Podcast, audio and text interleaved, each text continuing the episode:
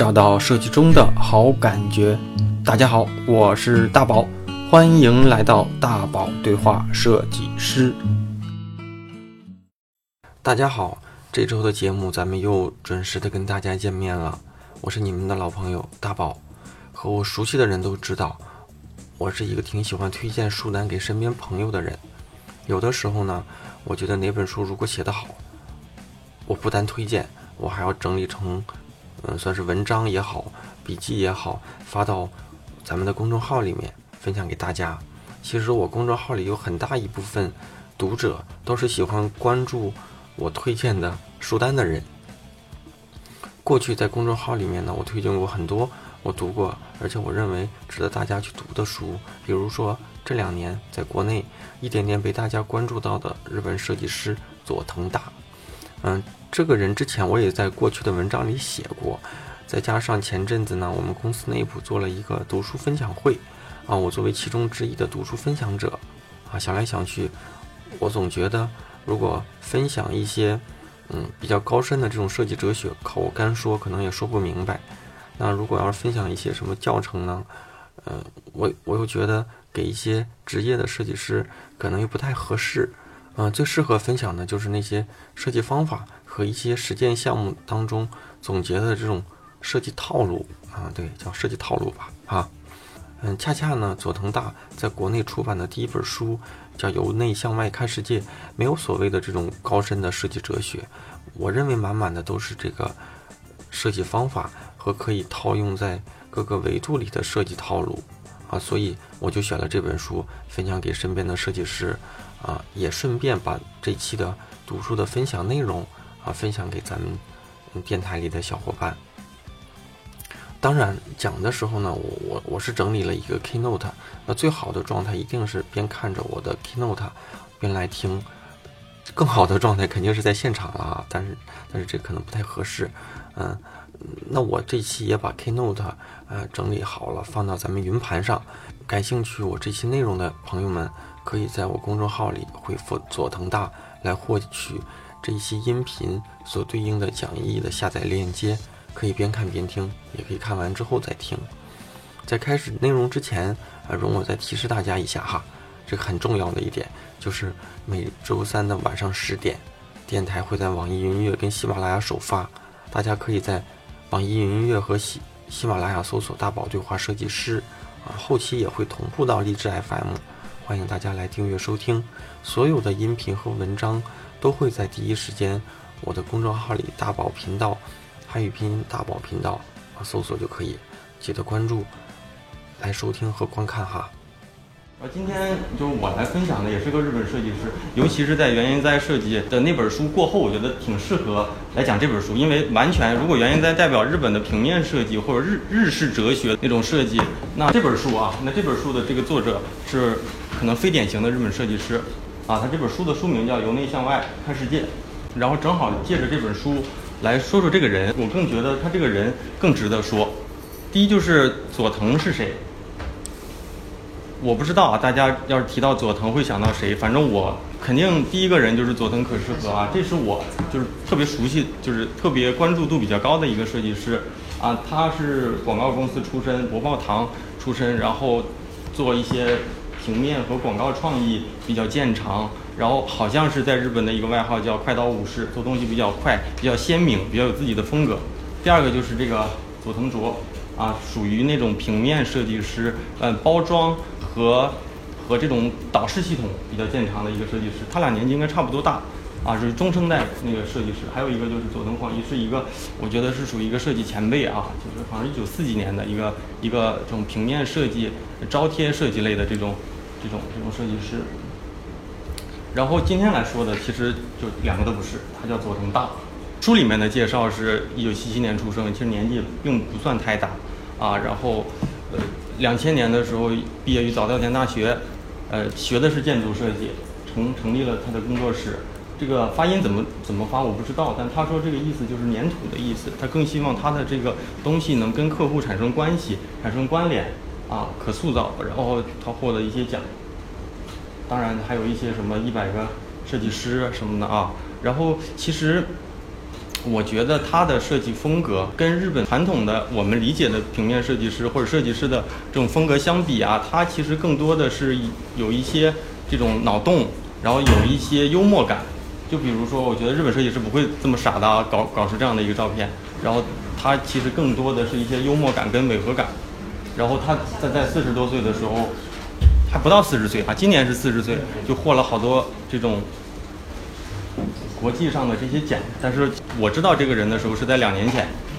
啊，然后他其实涉猎的东西挺广泛的，你没办法去定义他是哪个系统的设计师。他是建筑设计毕业的，但是他服务的。客户做的一些项目有有那种产品设计，有空间设计，也有一些建筑设计，甚至有一些包装设计，所以你没办法去定义他是属于平面设计师还是还是什么工业设计师啊。然后我觉得刚才说原因在一米八，他好像一米九，他还还高一点，然后年年纪也不大。然后他我知道是可能从中国公众号的一些自媒体里面发现这个人，然后把这个人就从里到外研究了一顿。啊，然后我觉得他就是老罗说那种漂亮的，还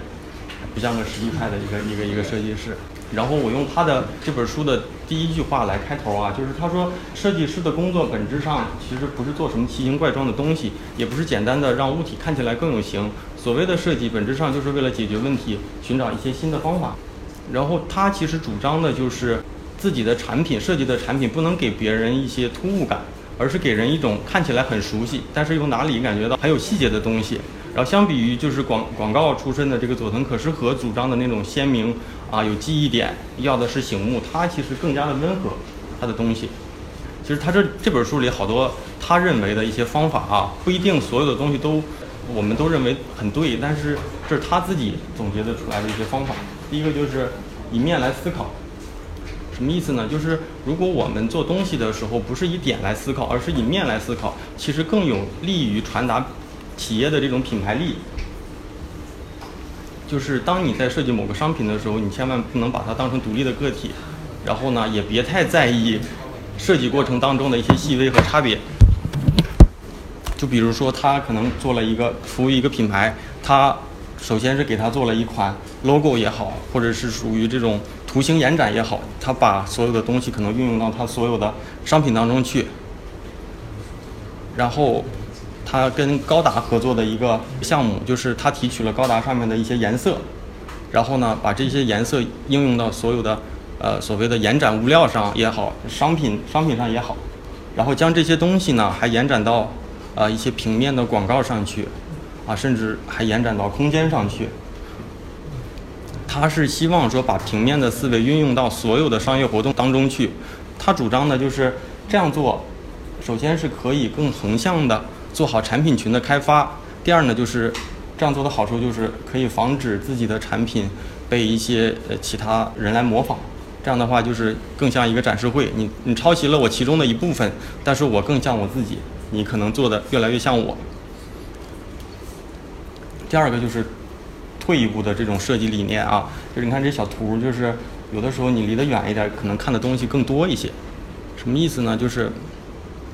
他主张呢，就是不让设计师去创造多么精美的绝伦的设计，而是在适当的时候呢，选择退一步，让客户去选择选择自己需要的东西的这种能力啊，让商品来发挥更大的价值。就比如说，我们举一个他做的一些例子啊，就是我们常规的这种纸巾盒。啊，我们的我们的想法肯定是把把那个所有的精力用在包装设计的多么啊多么漂亮上，然后工艺做的多么牛逼上。他他可能选择把包装给去了，啊，选择退一步，可能做这种减法式的设计。还有一个是我今天中午还在好好研究一下，我怕说的不清楚啊。这是就是他跟可口可乐合作的一个餐具的设计。首先是他说，一八八六年啊，可口可乐诞生，一九。一六年的时候研究出来的这个曲线屏，其实曲线屏是可口可乐除了它的红色的丝带之外，可能最有鲜明记忆点的这么一个标识型的这种包装。然后这个瓶子在全球范围内其实都是可以循环利用的，但是在在利用的过程当中，其实是有一部分有一部分是就没办法那个循环再利用，所以只能浪费。可口可乐找到佐藤大的时候说，我们能不能啊来合作一番？然后看看能不能把这部分浪费的东西做一做一次利用。然后常规来说，设计师会聚焦在是不是想办法把它那个曲线瓶身给用上去。但是他觉得我们在日常用这个瓶子的时候，还有一点就是瓶底的那种压痕，就是防滑的压痕，其实是它一个我们日常关注到，但是又有可口可乐符号的这么一个元素。所以他把这个瓶底作为了一个一个标志性的元素，做了这么一系列的这个餐具。他说，可能是当你使用完这些餐具的时候，呃，要不就留留在下面的痕迹，或者是说，当你看到瓶底的这个痕迹的时候，即便没有可口可乐的符号，你也能想到可口可乐啊，包括说能够传达出设计师对循环再利用的这种设计理念。其实他说的退一步呢，其实是有两层意思，啊，第一个就是在形式上退一步，可能来增强产品的这种表现力。那下面这小图其实挺有意思的，就是。当别人都在争夺你的眼球、争夺这种鲜艳醒目的时候，你做一个默默的、干净的展示在那里，可能更容易引起别人的注意啊。提高分贝不一定是一个特别有效的方法。第二个就是，可能你退一步，更容易看看清楚你可能离得近的时候看不到的东西。这个违和感呢，是我知道这个人之后，我我也喜欢说的一个词。就有点像，我觉得是有点像广告公司里面经常说说的那个创意当中的这个戏剧性，啊，就是他一直说，呃，真诚、丰富而深刻，永远都是这些散落在日常生活当中非日常的东西。是什么意思呢？就是他做的这些东西呢，我们都很熟悉，但是呢，又有哪里有一点点不一样？比方说，他设计的一个椅子，就是整个椅子都是用一根黑色的这种。啊，这种铁丝弯曲而成，其实你有时候看的时候看不出来它是一个二维的东西还是一个三维的东西，啊，但是它确实是一把立体的东西。第二就是我们日常当中可能花瓶啊，镜子面前放一个花瓶应该是它图里这个样子的啊，但是其实它是 设计出来的啊，做了一个这种双花瓶，啊，做了一个错觉的东西，让你看着好像像镜子，但是好像又不一样。比方说，我们觉得是平面的东西呢，其实它又不是平面的东西。这是他理解的这种所谓的违和感。然后，如果要是说日本设计师比较在意产品的这种嗯功能优先设计，那他其实有一些东西是比较幽默的。比方说，他做的这个调味调味料。啊，做的是这种稍微有一些小幽默在里面，但是如果要是传统的日本设计师，可能不会做这种小幽默的东西，更加考虑到实用性、执行性，怎么样做的让它，让它更经典一些。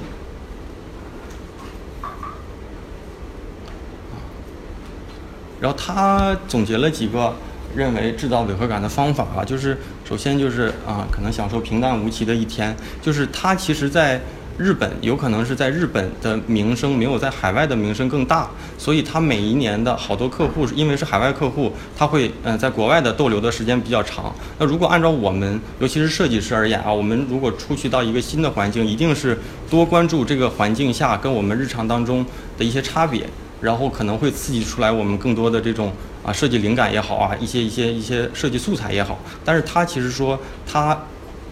换到一个新的环境下呢。他反而还是在跟日常的工作环境是一样的，三点一线，住的地方、吃饭的地方和开会的地方，他保持每天的这种环境是一模一样的。因为他说，当你享受平淡的这样一天的时候，越就是越越固定和重复，你就越能感受出来，呃，这些特别日常的环境当中的一些细微差别。他说，就比如说我们经常盯着吃一种面，那这种面吃的越久。里面的一些细微差别，不同人做的一些细微的差别，你就能越感受到。所以他说，你有的时候不用去努力寻找什么创意，而是观察日常当中这种小的细节。比方说，你设计一个杯子的时候，你不能光考虑它的形状，也不能光考虑它的颜色和材质，你应该考虑到它会放置在什么环境当中去啊，加多少水是它最合适的这种这种这种高度啊，摆在桌子中间呢，还是适合摆在桌子边缘？啊，这一点点的小变化，可能就是你寻找创意的一些小灵感。然后再就是，可能你不需要将目光局限在某个事物上，有的时候你注意在某个事物上，就容易忽略周边的这些，呃，可能本应该有创意的一些灵感素材。这小图其实就比较明显。再就是他说他打破平衡，就是。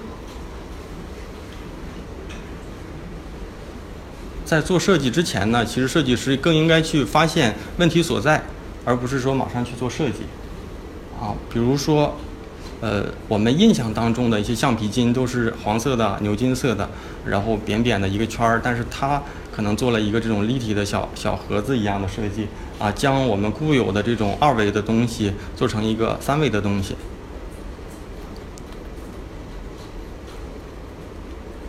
再就是，呃，大家都喝过，包括说自己可能也有那种手冲的咖啡壶。一般来说，下面都是我们的咖啡杯，上面是那个手冲的那种漏，然后他把上面跟下面做成的是一模一样的，这样打破了他们的主次关系，让他们更加的平等。所以在使用的时候可能是这个场景，就稍微有点怪它的东西。然后我们常规来说，我们的这种无线鼠标。好多时候是为了隐藏一些啊入口，做工业设计的同学应该都知道，好多时候就为了少一个洞，可能会故意的呃花费很多的精力去避免它。但他把这个所谓的这种接口也好，露出的东西放大了，让本本应该可能隐藏的东西它给突出出来。这样的话可能显得更有意思一些，打破了我们固有的这种想法。但是我不知道啊，它这个鼠标到底用起来会不会舒服？但是摆起来还行。然后还有一个，这个我有几个案例还挺有意思的，就是他的很多客户是这种呃这种专卖店的设计项目，所以呢，我们来举一个例子啊，就是他给一个男装这种正装品牌做这个专卖店的设计。首先呢，就是呃，他们经过调查，就是说客户在他们这个店里面停留的时间越长，就越有可能购买他的商品。然后第二呢，他们的客户大多数来说都是跟家人一起来。然后男士在试服装的时候，我们通常来说，呃，试衣间都是在一个角落里。首先是家人帮忙，就光看这个衣服合不合身的时候不方便。第二就是这种衣服可能穿戴时间比较长，家人会觉得很无聊。所以他们就把这个本应该放到角落里的这种试衣间挪到了整个商场的中间，就是他们这个店铺的中间。第一是就可能，嗯，试衣服的时候更加的方便；第二就是家里人也更容易来看啊；第二就是，他们把那个常规的一些产品、产品介绍的素材和宣传单什么的都给去掉了，桌子上全放的是一些电脑嘛，所所以这种这种 LED 形式的展示产品信息。第三就是。就是家人在感觉到无聊的时候呢，可能有个休息区啊，这个休息区可能离他们的那个换衣服的地方还不是很远。我觉得有意思的一点就是，因为他们是一个正装店，很多人是因为穿着这个要去上班，所以他把这个专卖店的这个呃所谓的收银台做的跟公司前台一样。然后这样的话，他说你可以模拟一下，感觉一下你在面试，或者是说你进公司的时候，这个衣服是不是真正的合适。他说做了一一个大的改造之后呢，他们这个店铺从过去呃单客的停留十五分钟变到了三十五分钟，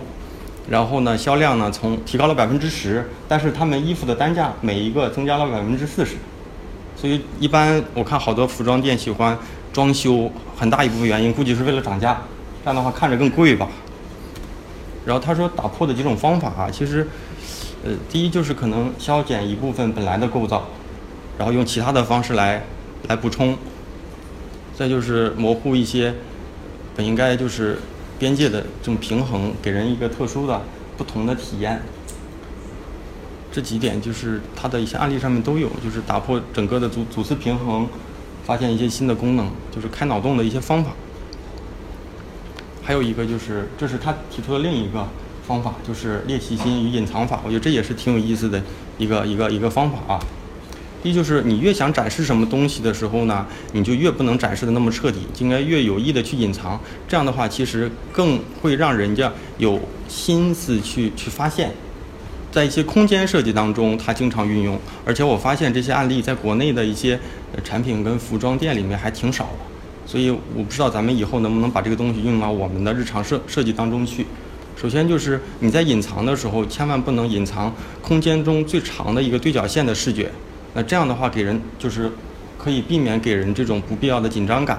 或者说信息的遮蔽就是太多。比如说，如果我们一个空间里，我们的目标我们不能太直给，就是说一进到这里面就能发现你想看到的东西，其实有时候会觉得无聊。你跑到这个商场里，一进来就能看到，人家可能在门口看一下，你可能就走了，他就不会仔细去看了。第二就是你也不能遮蔽掉整个的视觉中心里最长的那个视角。这样的话，第一就是，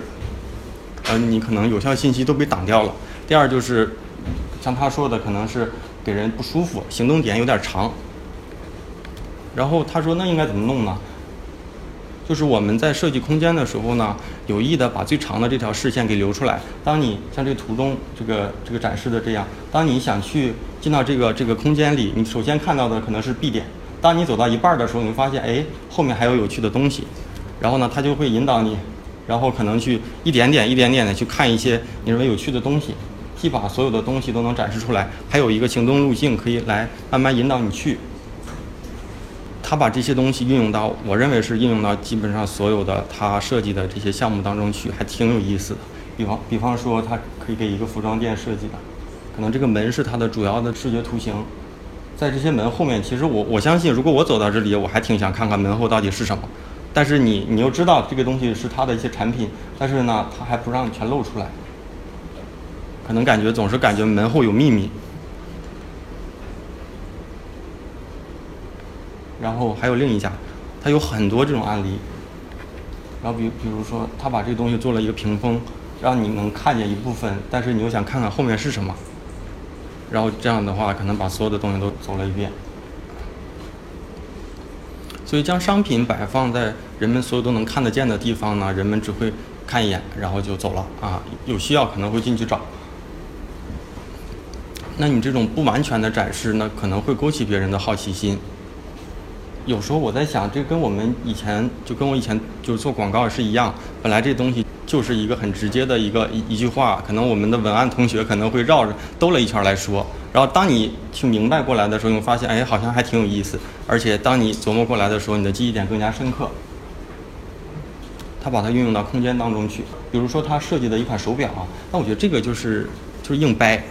怎么说呢？就是他把所有的数字都隐藏，或者是隐藏一部分。他说：“只有在一些特殊的时间点上，他把这个东西给露出来，让你能感觉到清晰的感觉到时间流逝的这种真实感。但是这就是设计师在讲故事，所以所以这种设计也挺常见的。然后他说，隐藏法当中还有一个叫遮蔽法，模糊周围的东西来凸显核心的信息。比如说他给一个地球仪生产商来做的这个设计。”呃，常规的地球仪就是陆地是陆地，蓝色的大海嘛，就全球的地球仪都是这样。他把所有的东西都给去掉了，啊，陆地用成黑色的，剩下的用成白色的。这样的话，呃，陆地的板块更加突出了，反而让这个地球仪给人的感觉更加特别啊，然后有一种神秘感。但是我觉得就只能变成神秘感了，因为你找不到国家，也找不到什么什么什么东西了，所以脑洞挺大的。但是我不知道啊，但是看着是挺。就是感觉还挺逼格的，然后还有一个就是，呃，他给一个呃家具生产商，呃，也不是家具生产商，他可能是做了一个展览，然后做了一个铜的这种小桌子。他说，如果你把铜制品全露出来，你感觉不到铜的这种魅力。那当你露出一点点，露出冰山一角的时候，反而这种神秘感更加的突出出来了。还有一种就是隐藏法当中的这个反转法，反转法其实它这个例子特别直接，比方说他设计了一个尺子。有一面呢是全黑色的，另一面呢是从白色渐变到黑色。这样的刻度有什么好处呢？就是你在深色的环境下也能看出来，然后你在浅色的环境下也能看出来。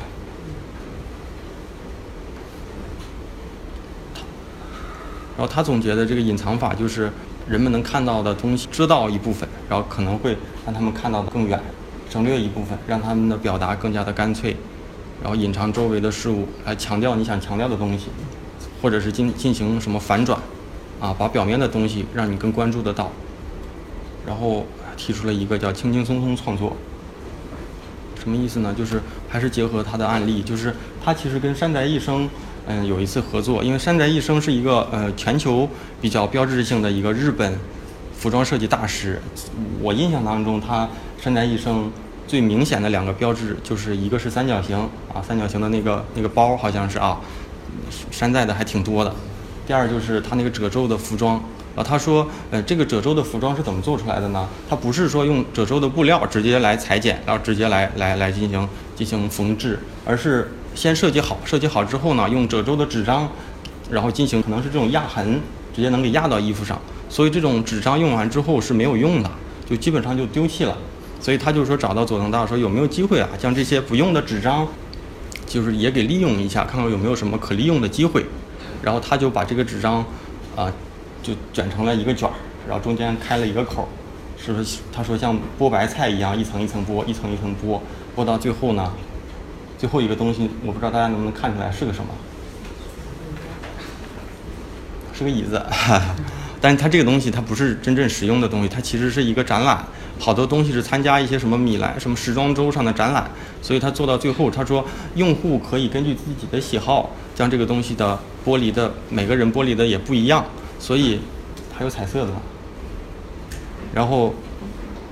可以根据自己的喜好来做，就是适合自己的这种东西吧。他说作品的完成度太高呢，有的时候会让使用者感觉到很死板。好像是设计师强迫他们一样，聪明的设计师就是说，设计不用完成度那么高，让让用户有机会参与到这个整个的设计过程当中去。休息时间别有洞天，这个也挺有意思的。其实就是我们好多设计、好多产品，大部分的时间不是在被使用，而是在被放置。就是我们没有考虑到它闲置状态下应该是什么样子。或者说有没有机会让它再做一次升级？所以不发挥本来状态的这个时间，如果能不能合理的利用，给他们一些小的价值，比方说他给星巴克设计的一个杯子啊，马克杯。我们马克杯如果要是正常的话，喝一杯咖啡可能根据咖啡的口味不同，承载出来的样子是这样的啊。但是大部分时候杯子如果要是一个爱干净的人不用的时候，杯子一般都洗干净给扣过来，扣过来的时候有没有机会让它更加的好看？其实这是他自己设计的，他将杯底设计成了各个口味。当你设计过来的时候呢，呃，当你翻转过来的时候呢，它看起来还是一个好像很美味的一个样子。第二就是他设计的一个勺子，就是勺子在不用的时候能不能成为一个挺有趣的一个小风景。所以他把这个勺子设计成树杈的这种样子，然后包装也是跟它有一个结合，就比较。比较有脑洞，但是我觉得这种设计反而不是传统意义上日本设计师见长的。日本设计师可能更在于，呃，怎么样在成本保证和工艺保证的前提下做得更耐用、更简洁。然后他又做了一些所谓的混搭的一些想法的设计，将两个毫不相关的东西、事物联系在一起，创造出一个新的这种价值。比方说我们印象当中的这个存钱罐，要不就是一个大罐子，要不就一个小猪。他他说那我就给它结合一下吧，用陶罐就陶陶瓷做成的这种猪鼻子的存钱罐，而且一般都是一个孔，它还是两个孔，猪鼻子的那种设计。还有就是这个也挺有脑洞的，就是一个所谓的调料瓶，那调料瓶的盖子能不能当一个陀螺？但是我觉得日本人爱干净，他不会拿这个东西没事在桌子上转转吧，转完再给盖回去。啊，它有一张图是转起来的状态。然后还有就是说，日本人喜欢吃这种这种糕点嘛，说那个每个人的口味不一样，那巧克力放的多少也不一样。说有没有机会跟这种转笔刀合合作？每个人在使用的时候呢，根据自己的口味儿自己去旋转一下，啊，将这种铅笔刀跟巧克力结合起来。然后再就是这种的，我我感觉淘宝上应该能看到类似的，就是这种设计。它在不用的时候能不能是另一个一个状态，还都挺有意思的。还有一个更开脑洞的，就是日本人，大家都知道日本人喜欢泡澡，然后日本人减压的方式，呃，有有的时候是唱 K，他说能不能结合在一起，所以他把那 KTV 设计的成那个泡澡的那个样子，然后仔细看一下，就是坐进去是这个状态，而且我仔细看了一下大图，那个是花洒，那个是花洒，所以我不知道。这是装饰品呢，还是真的？这这上面是花洒，但是不知道屏幕在哪。然后，然后最后其实他的一些方法就是这样的，有很多他自己的呃呃设计方法的一个一个理论嘛。然后他最后提了一些他的一些思维方式和我我理解的啊，大家聊一聊。首先就是我认为他跟传统意义上的这个日本设计师还真不太一样。首先是可能他出生在国外，虽然是一个日本设计师啊，他他有很多跨界和非日常的设计。什么意思呢？就是他不能定义成他一个像我们如果要说到建筑设计师，能能说什么什么什么安藤忠雄这类的啊，平面设计师谁谁谁。但是我不知道佐藤大应该是一个什么设计师，只能说他是一个设计师。然后他还有好多跟奢侈品啊、空间还有艺术展类的这种。嗯，不太实用，但是好像又很有意义的东西，不是我们日常所接触到一些东西，包括跟 LV 还有什么设计一些合作。第二就是它的那种日本属性不明显，就是好多逗逼的东西在里面啊，不是那种特别简约，跟原研哉那样的，或者是森泽直人这样的，呃，就简简洁到你没办法再去掉什么东西，能影响到它的设计了。那它有好多多余的东西，但是很多小幽默在里面。第三呢，就是。我觉得相比于设计师，他的这种呃所谓的运营企业的能力还挺强。然后一会儿可以可以说一说，就比方说他提出了一些特别反反设计观的主张。我们都是设计师，尤其是我知道很多设计师处女座，像我像我我和我全家都是处女座，因为都说处女座啊，都说处女座什么追求完美。然后但是他说，其实比起来一百分，他更在意七十分的创意。为什么呢？其实。首先呢，就是如果两家公司来比，呃，一家公司能想到一个一百分的创意，但是不一定能百分之百的把它做好。有可能你想得很好，最后做出来一个四十分或者五十分的创意，而且你不一定每次都能想到那么完美的创意。除了像乔布斯这样想到什么能给他弄出来，剩下很多时候在执行过程当中有很多，呃，执行的壁垒。但是他呢，其实就觉得我每次就想七十分的创意，然后我想办法做出一百分的执行。那这样的话。客户会选择谁，可能会显而易见的。第二就是他可能在意稳定性，他说创意有的时候是不稳定的，所以他更在意就是，呃，能每一次输出稳定的创意，就所谓我们经常说的这种这种行货。然后，所以他的做法就是大量的去寻找七十分的创意。然后再就是相比来说，我们同样的时间，一个一个团队。想办法做一款接近于一百分的创意呢？他会想办法啊，可能做三款七十分的。那有一款如果要是败了，他肯定有两个能能够补救的，而且他可以想办法把七十分的创意做到能做到一百分，这是他的一个一个运营公司的方法。第三个就是他说，呃，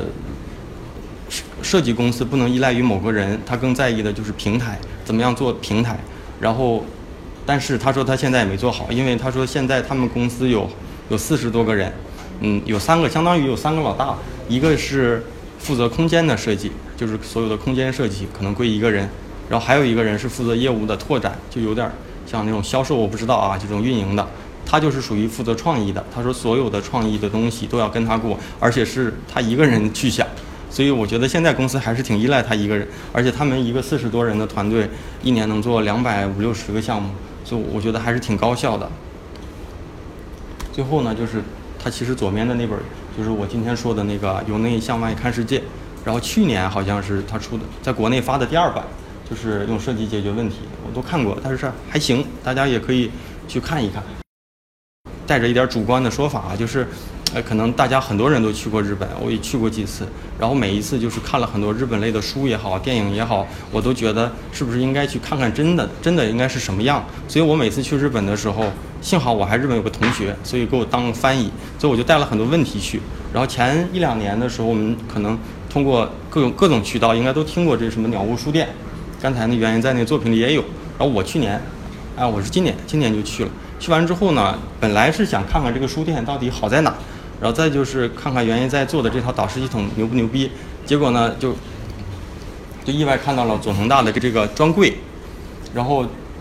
还有他的那个两本书，就是中文发的那个书，他中文版跟日文版的封面还一样。说实话，我觉得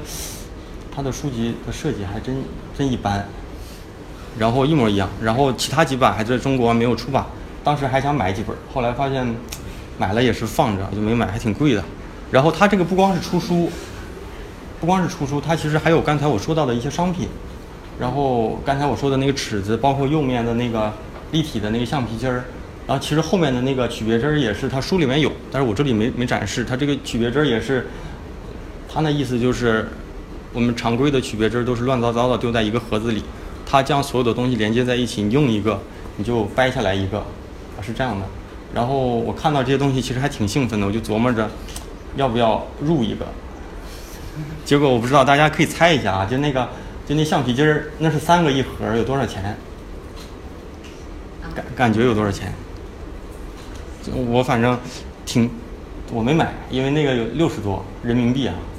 我想六十多买三个橡皮筋儿，好像有有点有点傻。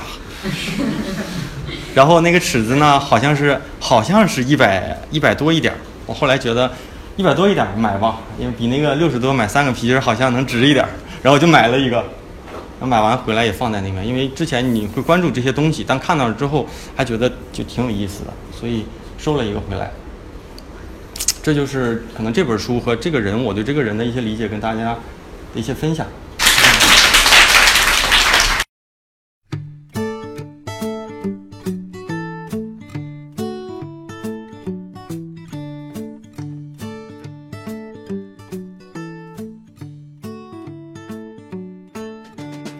那我建议大家就是，如果要是，呃，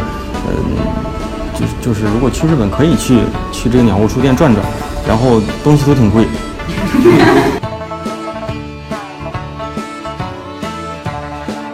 我很喜欢那大草原，北京城里我看不见。我很喜欢那骑着马儿跑，我不喜欢挤大公交。我有一个可爱的干妈妈，她在草原上养了很多马。她的歌声，我觉得好多点其实不是因为有了方法再去再去再去执行，而是做出来之后去反推的方法。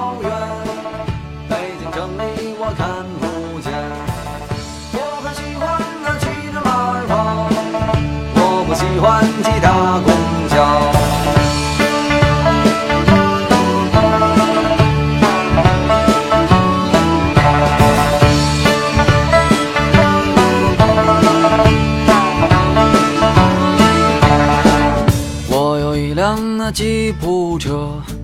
它带着我翻山又过河，翻过了巍峨的景山。然后做出来的，我觉得这种违和感其实就是广告广告公司里面常说的这种呃视觉里面的一些戏剧性。可万一他可怎么办？我想一路开到吐鲁番。可万一可万一他可怎么办？我有一辆那吉普车。翻山又过河，翻过了巍峨的金山，越过著名的通河。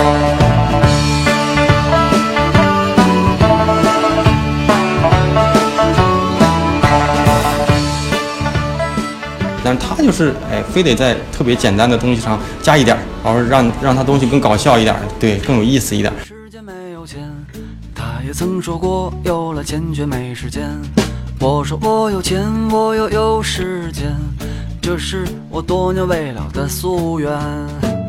他们聊的都是阿尔卑斯山，我最多也就爬爬香山。他们说的都是爱琴海，我一头扎进什刹海。他有时间，他没有钱。有了钱，他却没时间。我有时未了的夙愿。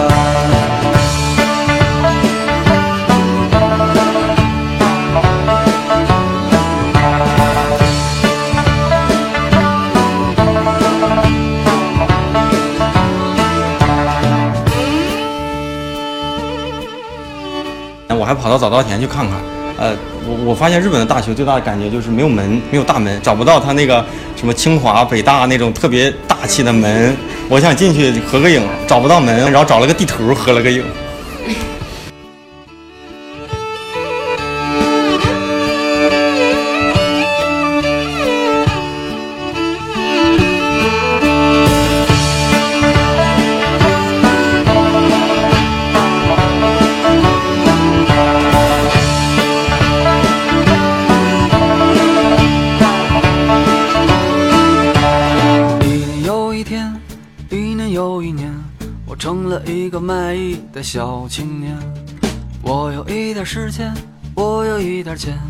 还有遥不可及的阿尔卑斯山。一天又一天，一年又一年，我怎么成了卖艺的小青年？好像我这漫长的三十多年，就是为了唱着歌挣点零花钱。一天又一天，一年又一年，我还是一个卖艺的小青年。我有一点时间，我有一点钱，还有遥不可及的阿尔卑斯山。一天又一天，一年又一年，我就是一个卖艺的小青年。好像我这漫长的三十多年，就是为了唱着歌挣点零花钱。啦啦啦啦。